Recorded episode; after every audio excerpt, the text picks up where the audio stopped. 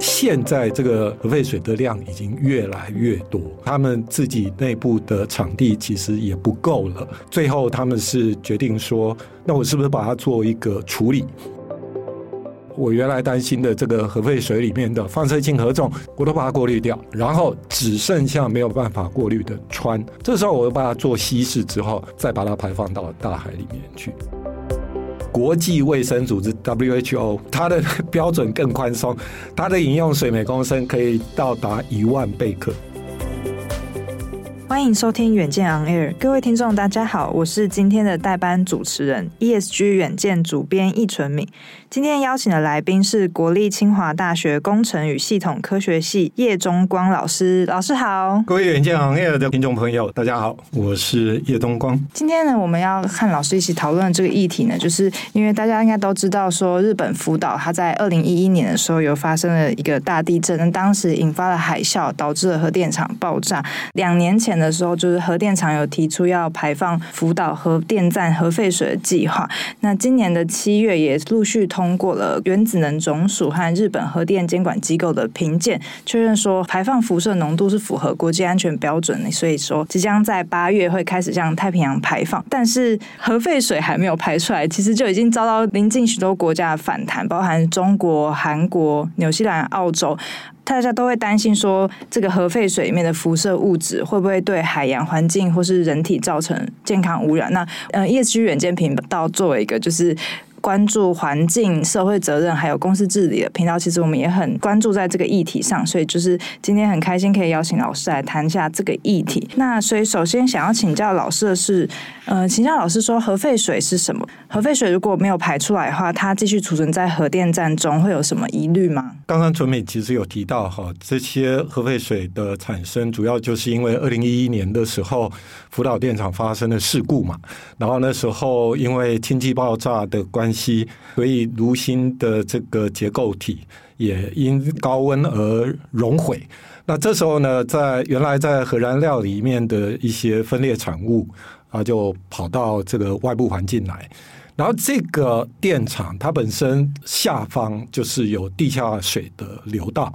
那在这个炉芯熔毁之后，地下水就开始入侵这个发生事故的电厂。这个地下水一进到电厂里面，自然就会把这些带有分裂产物的这些放射性物质就带到外部的环境里面来。那日本一开始它还没有进行这个收集的时候，它是这些核废水其实就排放到邻近的大海去了。但这毕竟不是一个处理之道嘛。那所以他们后来就开始收集这些经过炉心，然后里面含有分裂产物的这些废水，就把它收集起来，然后就储存在厂区里面。现在这个核废水的量已经越来越多，他们自己内部的场地其实也不够了。最后他们是决定说，那我是不是把它做一个处理？就说我核废水里面刚刚有提到嘛，它有一些分裂产物嘛。那我如果可以把这些具有放射性的分裂产物把它过滤掉，那剩下没有办法过滤的放射性元素，比如说氚，氚因为它本身就是以水的结构存在的，所以它是没有办法被过滤掉的。那最后排出到大海去的时候，我把它做一个稀释，就可以把它安全的释放到这个海水里面去。那其他的放射性核种。透过这个过滤的机制把它收集起来，也不会影响到外部的环境。原来他们的规划是这个样子的。主编刚刚问我说：“那如果不处理会怎么样？”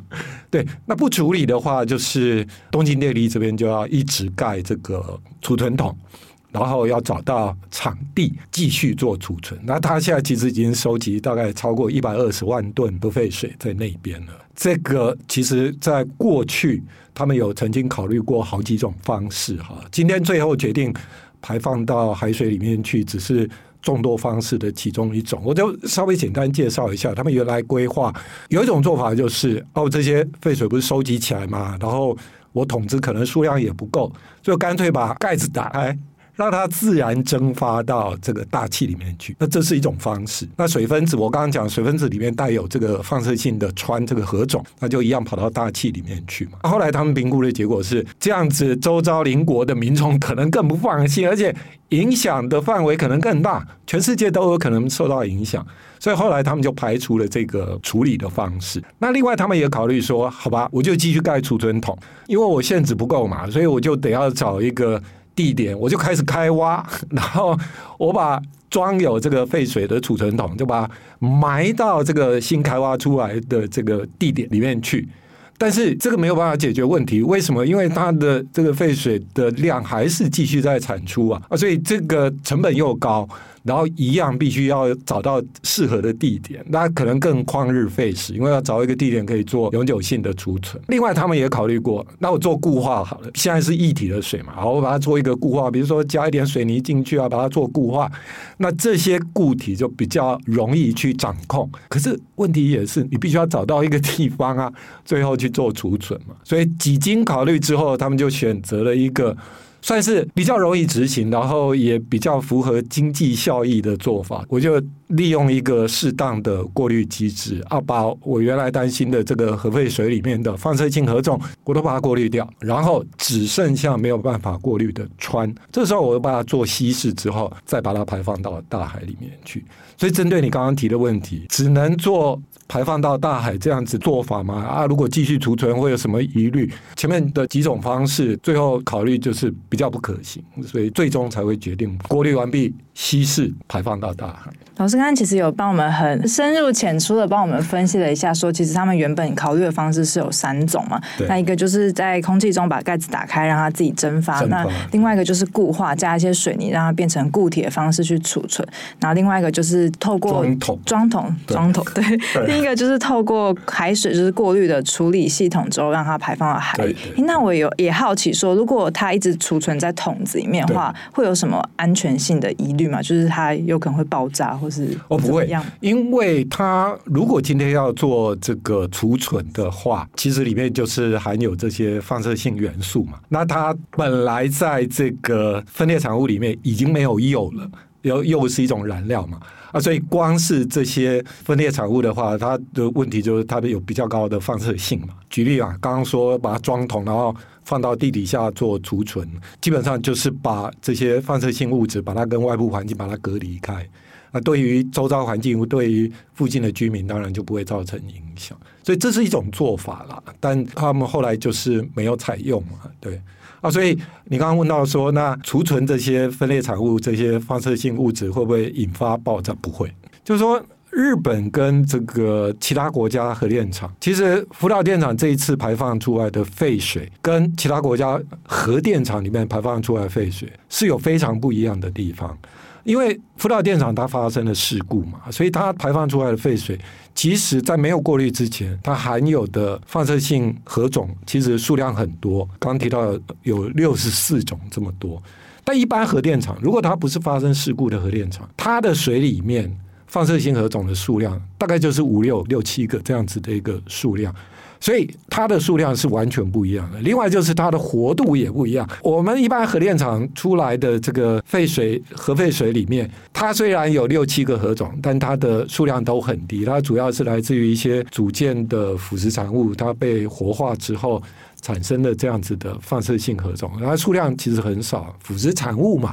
组件发生腐蚀，它本来腐蚀速率就很慢，所以它产生的量也很少。可是日本不一样啊，福岛电厂它是出事之后，分裂核种都跑出来的，然后经由地下水再带出来，所以它的分裂产物的这个数量很多，所以它放射性核种的种类当然也会比较多，而且它的活度也会比较高。它就是要经过过滤之后，确保这些放射性核种。可以过滤的都把它过滤掉。那剩下不能过滤的氚才会排放出去。那一般国家的核电厂，包括对岸中国也是啊，他们核电厂现在也非常多做啊，包括我们自己国家也都是。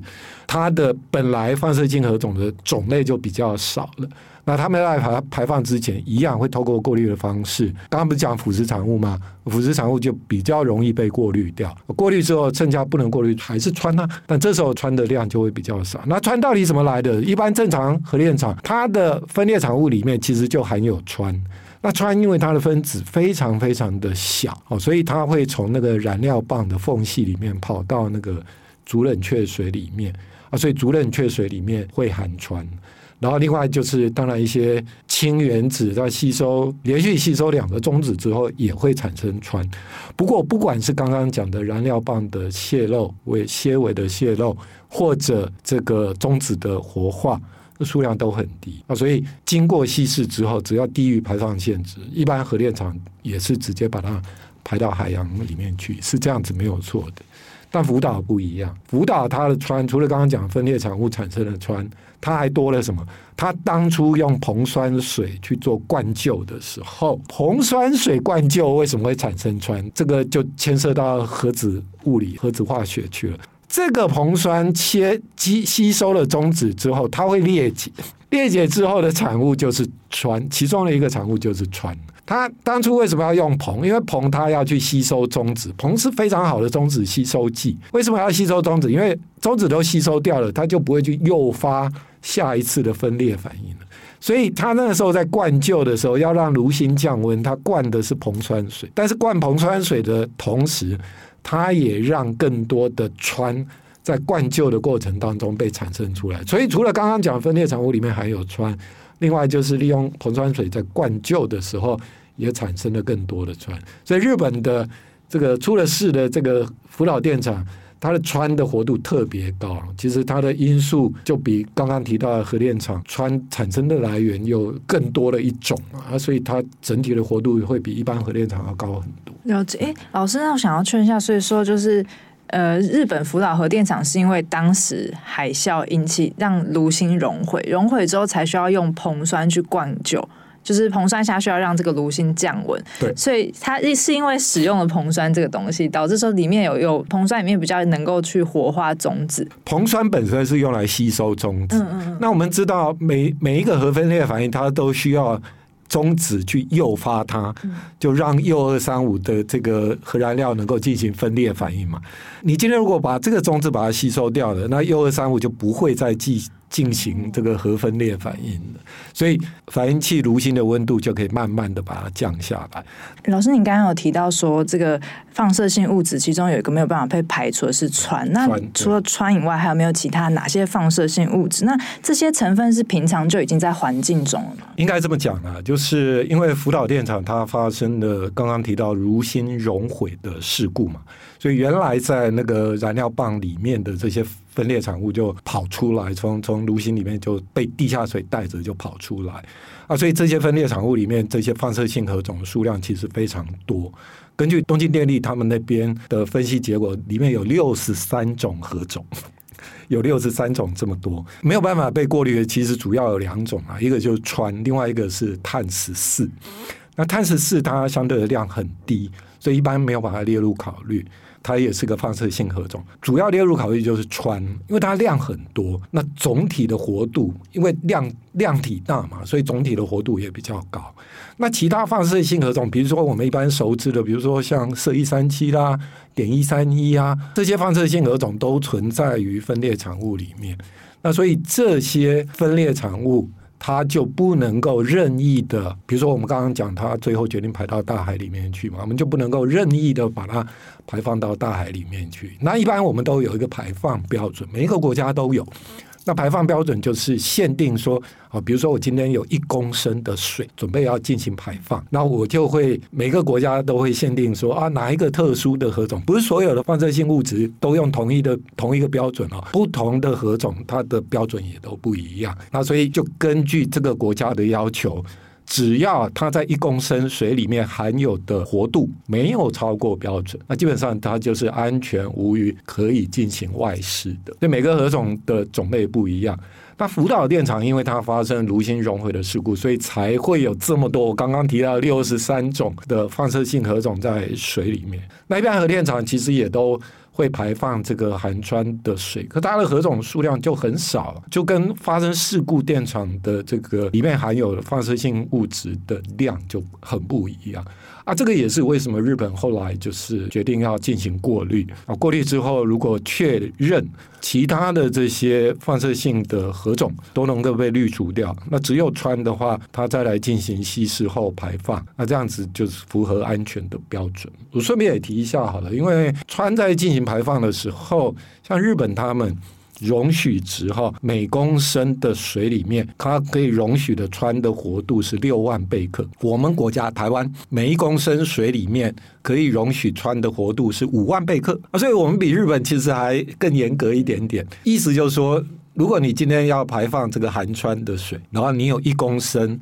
你一定是测得的活度要低于刚刚提到这个值，你才可以把它排放出去。那日本这一次做的又不一样，又更严格，因为刚刚不是讲吗？它每公升本来可以排放六万贝克，可它是为了免除大众的疑虑，所以呢，它要进行稀释。稀释后呢，它要确认每一公升水里面穿的活度剩下一千五百。就比他原来定的国家标准六万贝克变成原来的四十分之一。为什么会跑出一个一千五百贝克呢？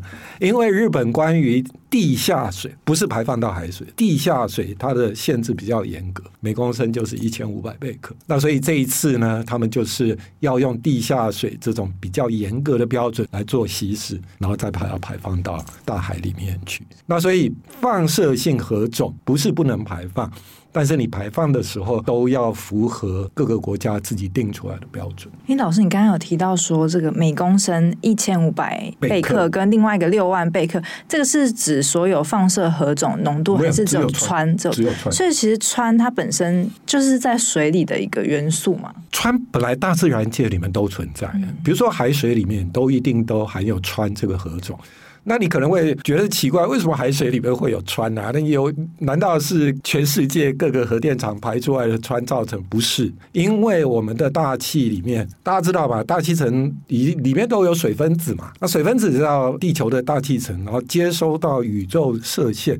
宇宙射线主要是中子的宇宙射线照射，然后吸收了中子之后，它原来的水分子就会从原来两个氢一个氧变成一个氢一个氚，再加上一个氧，所以氚是这样子来的。然后如果碰到下雨，那原来在大气层里面的这些含氚的水。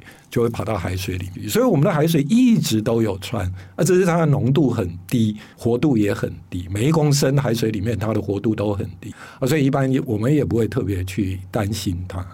那这一次日本排放，我刚刚不是讲嘛，他希望把它降到每公升一千五百贝克。你想想看，如果今天把它排放到大海里面去，又被海水再稀释一次。那它一公升海水里面的活度又更低。那像根据国际上的一些研究或是标准来说，呃，每公升的含氚氚的含量要在几贝克以下才会是最安全，不会有辐射污染的，不会对人体健康造成影响。我们就讲饮用水好了，因为这个是你要喝到身体里面去的嘛。饮用水，我们国家对于这个氚的标准就是每公升不可以超过七百四十贝克。那我们这个标准其实是跟着美国定出来的，每一个国家定的其实那个标准值都不太一样。像欧盟啊，欧盟他们的饮用水它就是每公升不要超过一千贝克啊，所以它又比美国的标准还宽松。那如果讲到国际卫生组织 WHO，它的 标准更宽松，它的饮用水每公升可以到达一万贝克，这一万贝克在国际卫生组织来看，它这个都是可以饮用的啊。所以每个国家定的标准其实都不太一样的。那你说 WHO 哎，它是最关心人体健康的组织，不是吗？啊，可是他们经过评估，认为这样子的活度其实都还是很低。所以，即使你把这样子的水拿来饮用，对人体健康都不会造成影响。但我们国家就是 follow 美国的嘛，所以定的标准比较严格，每公升七百四十贝克。那今天就很谢谢老师。如果大家想要了解更多细节的话，欢迎参考资讯栏连结。嗯，也请大家每周锁定远见 On Air，帮我们刷五星评价，让更多人知道我们在这里陪你轻松聊财经产业国际大小事。下次见，拜拜，拜拜。